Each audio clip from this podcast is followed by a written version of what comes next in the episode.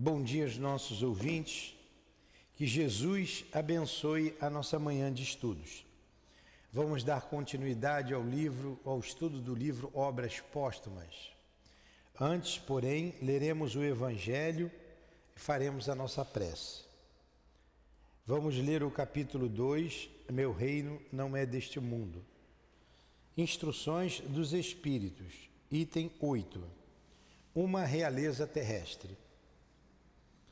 Quem melhor do que eu pôde compreender ou pode compreender a verdade destas palavras de nosso Senhor? Meu reino não é deste mundo. O orgulho foi a minha perdição na terra.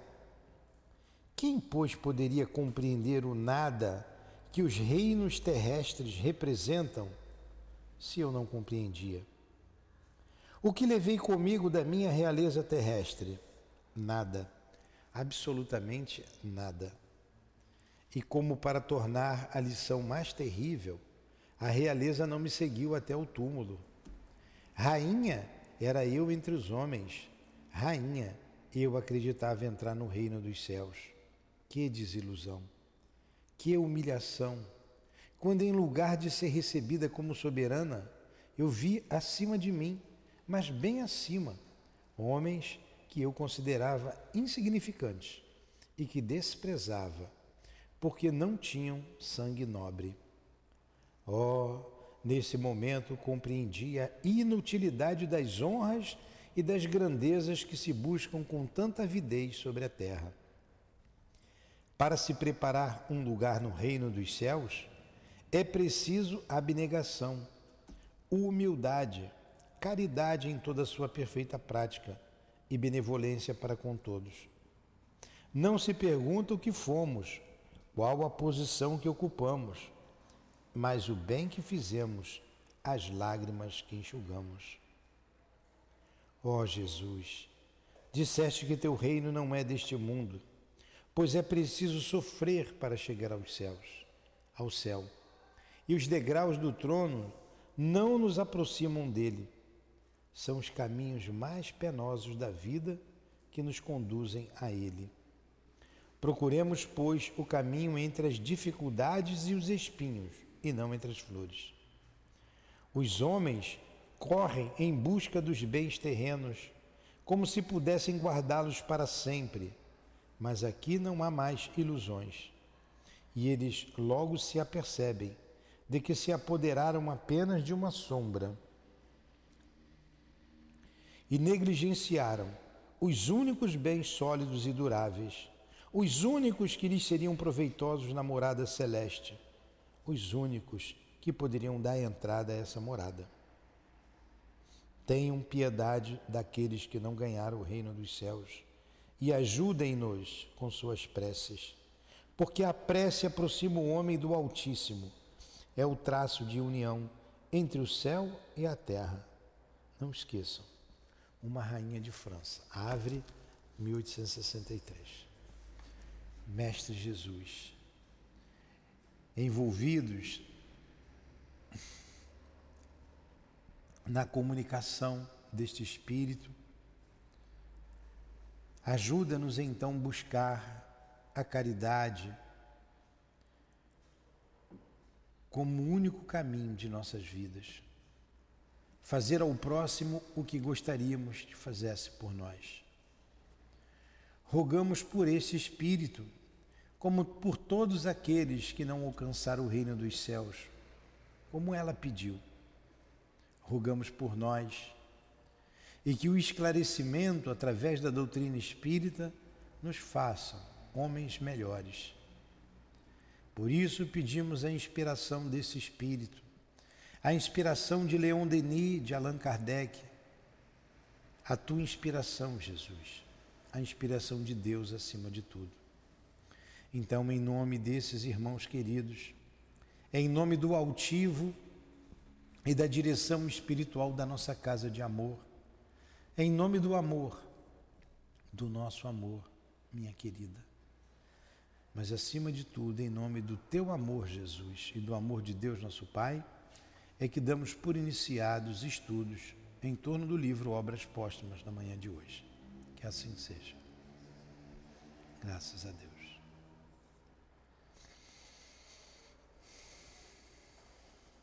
Então vamos lá.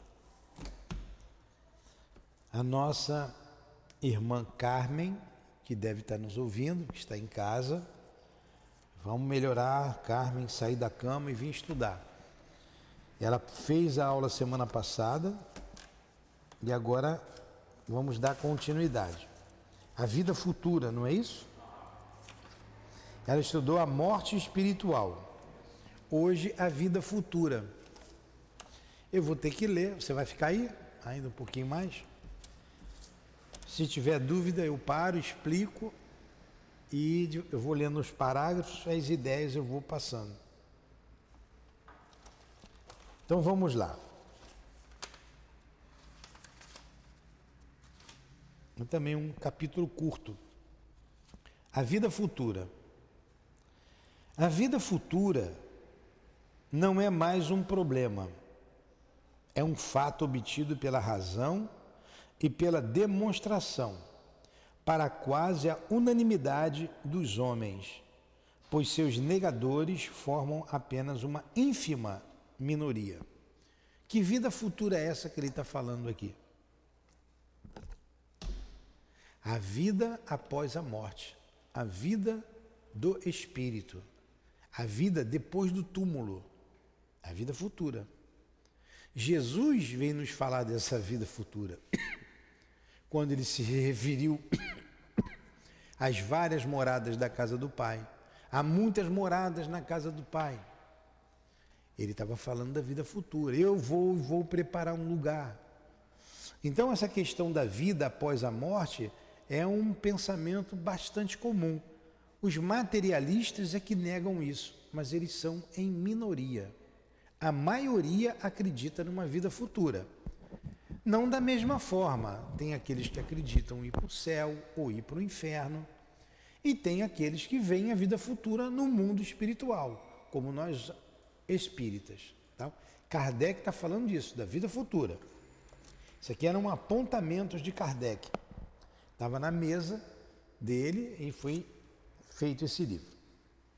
Não é, pois, sua realidade que nos propomos a demonstrar aqui seria repetir-se sem nada acrescentar à convicção geral. Admitindo, admitido o princípio como primícias, o que nos propomos é examinar sua influência sobre a ordem social e a moralização, segundo a maneira pela qual é encarada.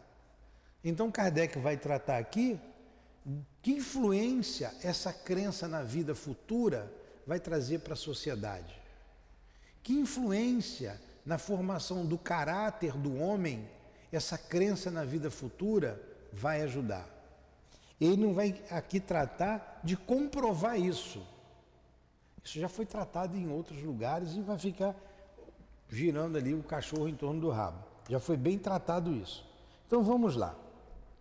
As consequências do princípio contrário, quer dizer, da nulidade, são igualmente muito conhecidas e bastante compreendidas, para que seja necessário desenvolvê-las de novo. Que princípio é esse contrário? É o do nada. Ó, não existe nada. A gente já sabe que tem gente que acredita, morreu, acabou. Não existe mais nada. Morreu, acabou, não tem nada. Tem que aproveitar a vida. A vida é aqui e agora. Tem muita gente assim? Tem gente assim. Então, a gente já sabe o que é, como eles pensam. Diremos somente que se estivesse demonstrado que a vida futura não existe, não existe, a vida presente não teria outro objetivo senão a manutenção de um corpo que amanhã, dentro de uma hora, que amanhã ou dentro de uma hora poderia deixar de existir. E tudo, neste caso, teria terminado para sempre. Então, se não existe vida futura, quando eu morrer, acabou. Agora, eu posso morrer daqui uma hora, a gente não sabe. Ah, acabou, desapareceu, foi por nada. Aí ele continua. A consequência lógica de semelhante condição para a humanidade seria a concentração de todos os pensamentos no crescimento dos gozos materiais, sem se importar com os prejuízos de outrem. Pois, por que privar-se, impor-se sacrifício? Qual a necessidade de se constranger para melhorar-se, conseguir-se, corrigir-se de seus defeitos? Seria ainda a perfeita inutilidade do remorso, do arrependimento, já que nada se teria a esperar. Seria finalmente a consagração do egoísmo e da máxima. O mundo pertence aos mais fortes e, ao, e aos mais espertos. Sem a vida futura, então vamos lá, vamos falar sobre isso. O que, que ele está dizendo? Se fosse assim, tudo se acaba com a morte, olha a consequência que traria para a sociedade, para a humanidade. Vamos viver aqui o agora. Que se dane os outros. Por que ajudar o outro? Vai morrer mesmo, igual a mim. Eu tenho que cuidar primeiro de mim. E, na verdade, o mundo ainda é muito materialista, as pessoas olham muito para si. Por que me arrepender do mal que fiz? Vai acabar tudo depois da morte. Por que eu me corrigir? Eu sou assim, eu tenho condições de viver assim. Quem quiser que me ature. Seria o recrudescimento da animalidade, do sexo desvairado, dos vícios. Então, a desagregação da família. E, na verdade, nós estamos passando isso nesse momento de crise mundial, não só no país, mas no mundo. É o materialismo dirigindo a, a vida das pessoas. Alguns poucos materialistas que enriquece com isso, coloca nas novelas é, coisas que só desagregam a família, estimulando, por exemplo, o homossexualismo nas crianças, nos jovens, é, estimulando o ter a qualquer custo, botando, colocando bandidos como heróis. Então você vê isso nas novelas que entram na casa das pessoas, as portas se abrem para esses programas. É, a televisão, a mídia de modo geral, a própria internet, elas são ruins? Não, claro que não, tem muita coisa boa, claro. Mas se você não utilizar bem a ferramenta, vai trazer destruição para o lar. Estimula, estímulo aos vícios, ao aborto. Bom, transa com quem você quiser, tenha relação com quem você quiser. Se engravidar, tira. Engravidar, tira. Aí fazem leis a favor do aborto. Lei está aí, né, para.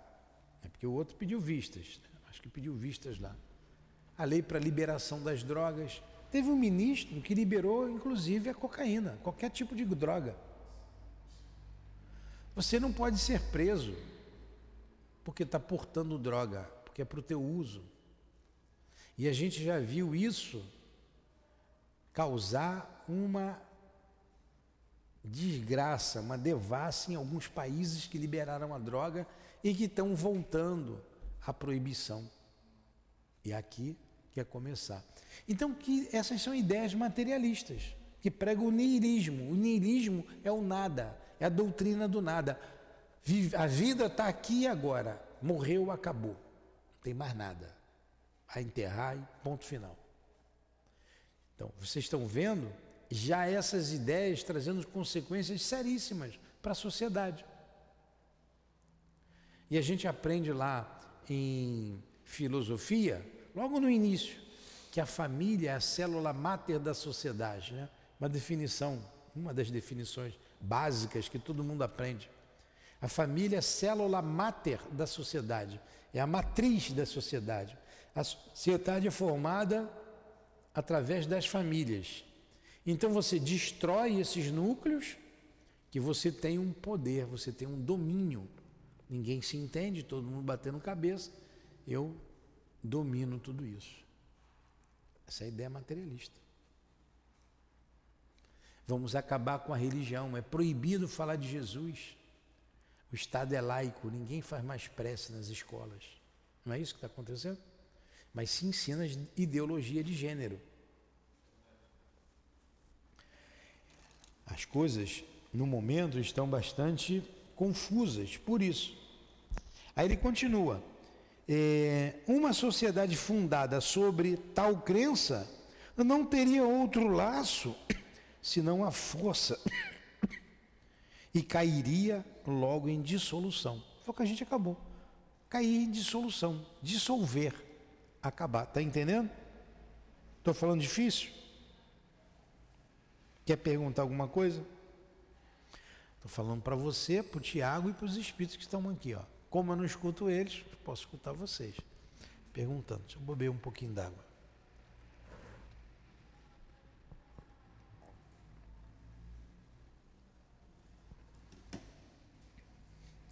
Entre os negadores da vida futura, que não se objete, há pessoas honestas, incapazes de cientemente causar dano a outrem e suscetíveis dos maiores devotamentos.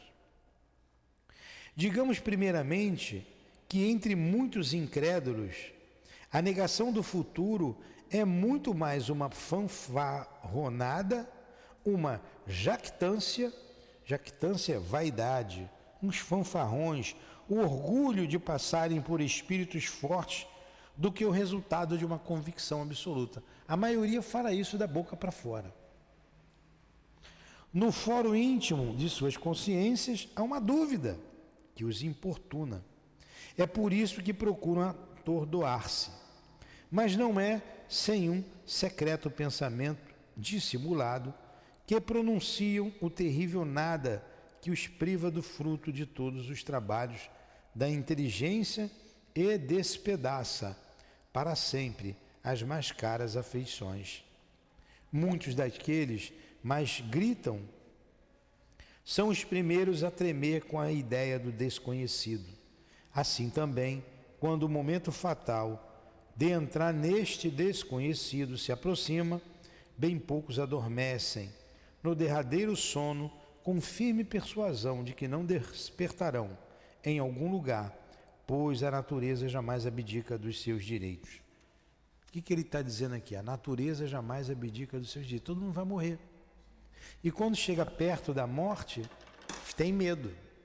Então tem muitos fanfarrões e que queria conhecer, tem dúvidas, queria conhecer uma coisa plausível, que muitas vezes as religiões tradicionais não deram essa fé inabalável, esse equilíbrio que a gente precisa.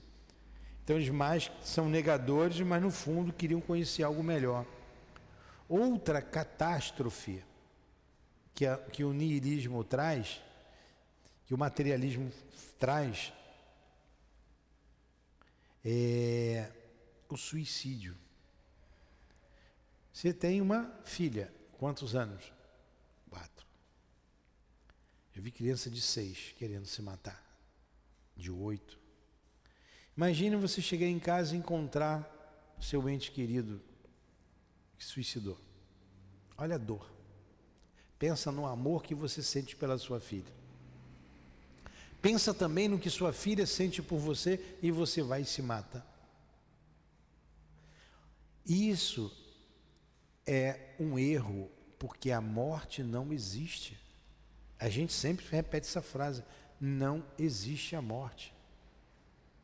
A doutrina materialista traz mais esse caos social, que é o suicídio, que vem crescendo, infelizmente. Infelizmente. Aqui a gente recebe quase que diariamente um caso, dois, três, de pessoas querendo suicídio para resolver o seu problema. Estou com um problema, vou acabar com um problema.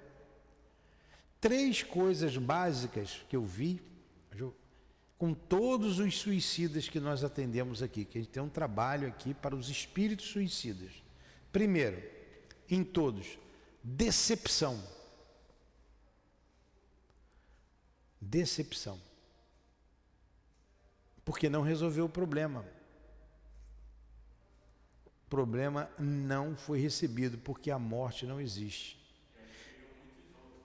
É, então, a decepção, a continuar, porque o problema continua, todos se arrependem, todos se arrependem, porque não resolveu o problema, não morreu. Continua pensando e sentindo como sempre pensou e sentiu. Então, e a saudade de casa? Todos, saudade do ente querido, saudade do pai, da mãe, do filho, da esposa, né? seja lá quem for. E não tem mais jeito, não dá para voltar. Não dá para voltar do jeito que estava, voltar em outra vida depois, né? Reencarnar. Então, o suicídio é um logro, o suicídio é uma mentira.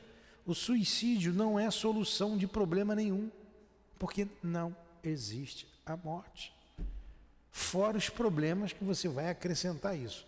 Aí tem outras, uma série de coisas aí que o suicídio vai provocar. Isso é estimulado pelo materialismo. Olha o caos social que traz. Está entendendo? Por isso a gente tem que acreditar em Deus. Nós não estamos dizendo que nós temos que ser espíritas. Precisamos acreditar em Deus. Toda religião que faz você melhor é uma religião boa. Toda religião que faz você ser um homem de bem é uma religião boa, seja ela qual for, o catolicismo, o budismo, o protestantismo, o espiritismo, enfim. Todas elas que impeça você de cometer um ato desse, que mostre a você que você precisa valorizar a vida, que você é filho de Deus, teu corpo físico é um empréstimo de Deus, uma máquina é, complexa, elaborada, que Deus te emprestou para você usar durante essa vida e que você vai devolver à mãe natureza. E ele continua aqui com o seu raciocínio. Digamos, pois, que na maioria a incredulidade é apenas relativa.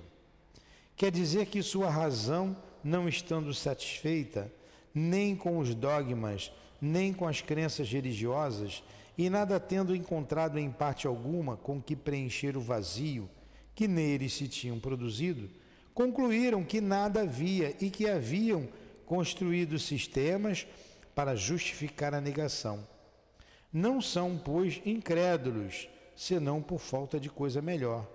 Os incrédulos absolutos são extremamente raros, se é que eles existem. Então ele está falando desses incrédulos por falta de uma coisa melhor, de um raciocínio mais lógico, porque ele não aceita os dogmas da igreja, os dogmas da religião dele. Porque esses incrédulos absolutos, que é um credo absoluto, não acredito absolutamente em nada e não quero acreditar em nada e tudo se acaba com a morte. Esses são poucos. Eles são poucos. A gente vive uma, uma, uma, um momento de falta de Deus no coração do homem, vive. Mas é uma minoria que detém o poder que estimula tudo isso. É, a maioria é conservadora. A maioria é, é família, é o lar, é a família, trabalha em cima disso. A maioria. É uma minoria que tem essas ideias é, materialistas, mas tem poder aquisitivo, tem poder econômico, faz um estardalhaço. E que é mais é que se divulgue isso com um único objetivo: o poder. Ah, quando, quando chegar na beira do, do, do, da morte, vai tremer na base. É. E não tem como fugir, vai morrer.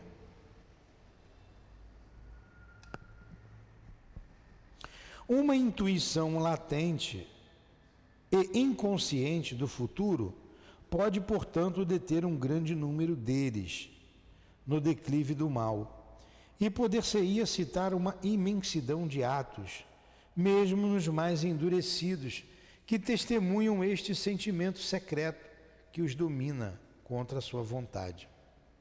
É preciso dizer também que, qualquer que seja o grau de incredulidade, as pessoas de uma certa condição social são contidas pelo respeito humano.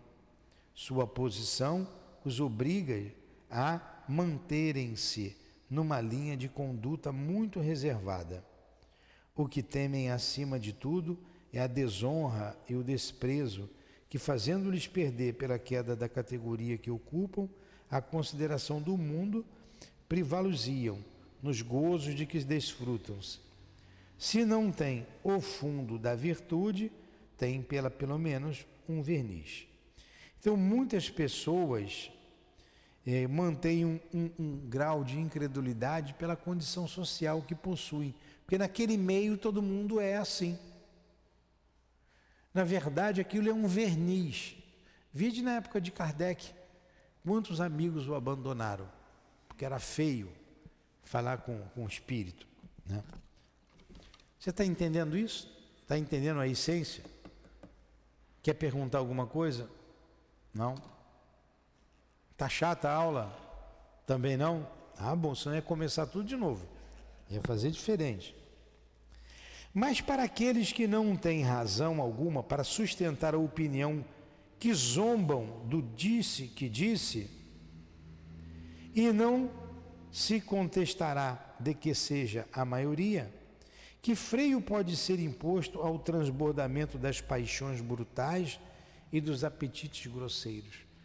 Então, se você não acredita em nada depois da vida, que freio vai ter as paixões brutais? O que é uma paixão? A paixão é tudo aquilo que acrescenta, tudo que acresce em cima de um sentimento ou de uma necessidade natural. Isso que é uma paixão. A gula, por exemplo. Todo mundo tem necessidade de comer? Tem. Você exacerba a comida, se torna uma paixão. O guloso não para de comer, é uma paixão. É, tudo que potencializa aquele sentimento ou uma necessidade natural. Tem as paixões boas, o estudo. Um cientista tem que ser um apaixonado. Kardec foi um apaixonado. Uma coisa comum em todos nós, que hoje se vive aí uma degradação danada. O sexo é uma necessidade natural? É ou não é? Claro que é, você está aí porque teu pai e tua mãe sua filha está lá porque você e seu marido tiveram relação sexual. É uma necessidade natural. Mas se você exagera, se você deturpa isso, torna-se uma paixão, torna-se um problema sério para você. Então, essas paixões brutais, dentre tantas outras, que levam aos vícios de toda sorte, para o materialista é normal, você não vai botar freio nenhum. Em que base você acha que o pedófilo ele pensa em Deus? Um crime odiondo. Um crime odiondo. Em que base apoiar a teoria do bem e do mal, a necessidade de reformar seus maus pendores, o dever de respeitar o que os outros possuem enquanto eles próprios nada possuem? Qual poder qual pode ser o estimulante do ponto de honra para pessoas a quem se tenha persuadido de que não passam de, um, de animais? A lei diz, aí está para mantê-los. A lei, porém, não é um código moral que toca o coração, é uma força que suportam e que iludem, se o podem. Se caem sob seus golpes, isso é para eles o resultado da má sorte ou da imperícia que tentam reparar na primeira ocasião. Então você tem a lei humana que prevê no Código Penal esses crimes, mas que você vai fazer o possível para burlar.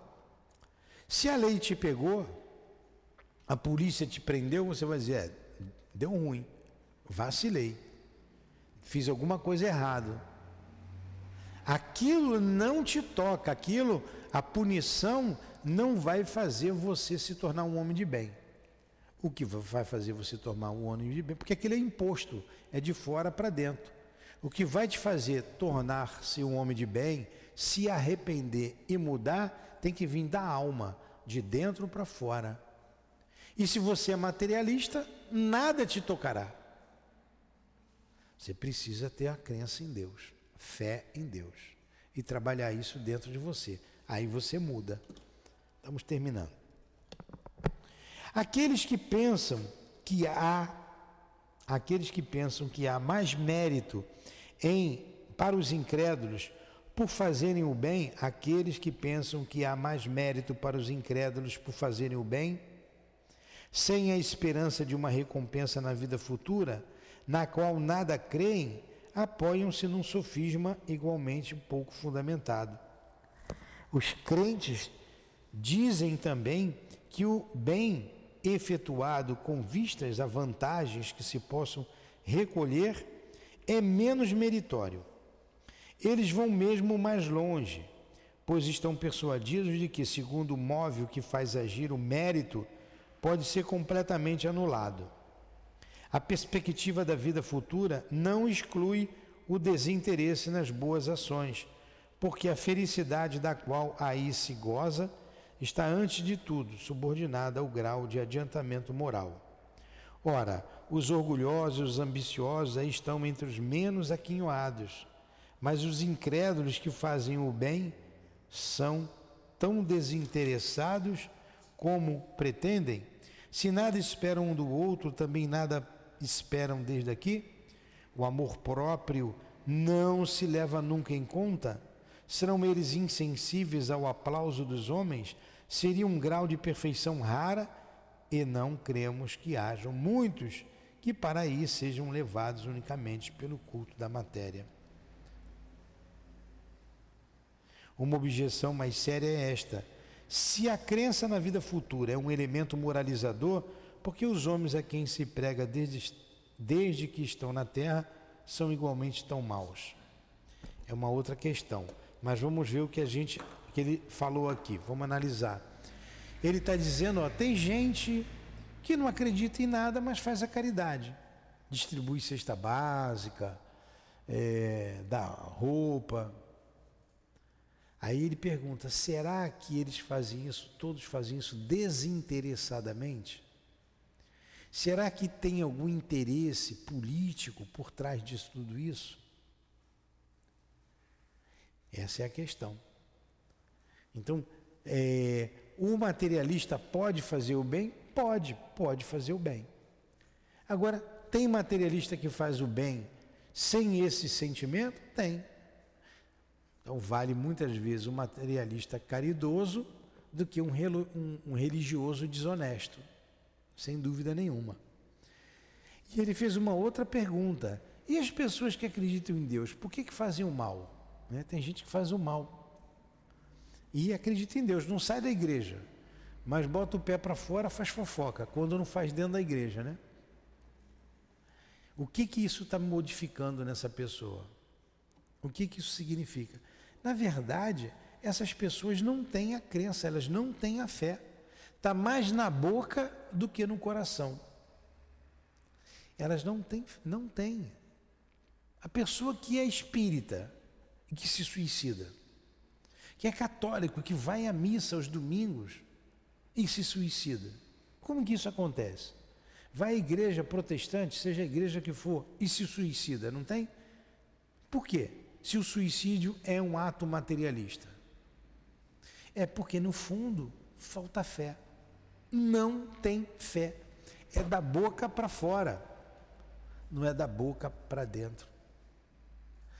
Muitos usam a palavra, sabe falar bem, tem magnetismo, envolve as pessoas, usam as pessoas. Na verdade, são materialistas. Mas ele está na igreja, ele está no centro espírita. Da boca para fora, não é da boca para dentro.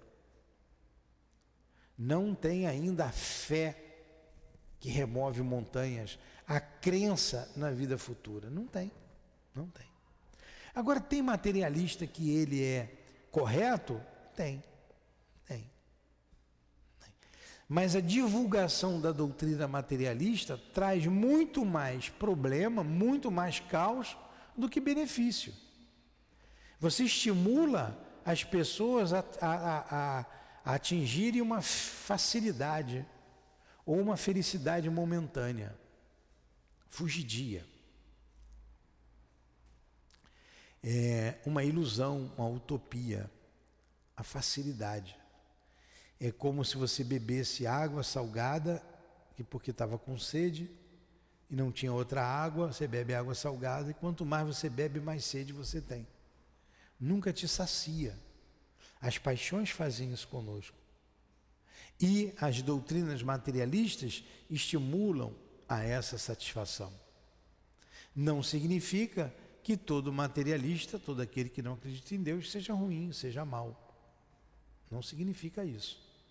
Mas essa doutrina é nefasta. Está entendendo? Então vamos lá. Mais um pouquinho. Não vai dar para a gente estudar isso tudo hoje, não. É, uma objeção mais séria é esta: se a crença na vida futura é um elemento moralizador, por que os homens a quem se prega desde que estão na terra são igualmente maus? Né? É aquilo, o homem que acredita em Deus e é mau. Primeiramente, quem nos diz que não seriam piores sem isso? Não se poderia disso duvidar se considerarmos. Vamos fazer o seguinte, vamos parar por aqui, por cada hora. Vamos nessa questão aqui, semana que vem. Uma objeção mais séria é esta. Né? A gente continua aqui semana que vem. Porque aqui tem uma ideia cumprida e a gente vai acabar extrapolando o nosso tempo. Pergunta? Não? Você acredita em Deus? Você vai à igreja? Não? E acender uma vela lá, outra aqui, né? Então vamos agradecer a Deus, agradecer a Allan Kardec pelo seu raciocínio lógico, agradecer aos espíritos aqui presentes, nossos guias, benfeitores. Muito obrigado. Muito obrigado, Lurdinha, meu grande e único amor. Muito obrigado. Que Deus te abençoe. Que Deus abençoe as minhas queridas Elvira, Cidinha, Neuza à minha mãe, a todos vocês, muito obrigado. Muito obrigado, Altivo. Muito obrigado à direção espiritual da nossa casa de amor, o Baltazar, o nosso Antônio de Aquino, o doutor Erma. Em nome desses irmãos queridos, em nome do amor, do amor que vibra em nossa casa, em nome do nosso amor, do teu amor, Jesus, e do amor de Deus acima de tudo é que damos por encerrados os estudos da manhã de hoje em torno do livro Obras Póstumas. Que assim seja.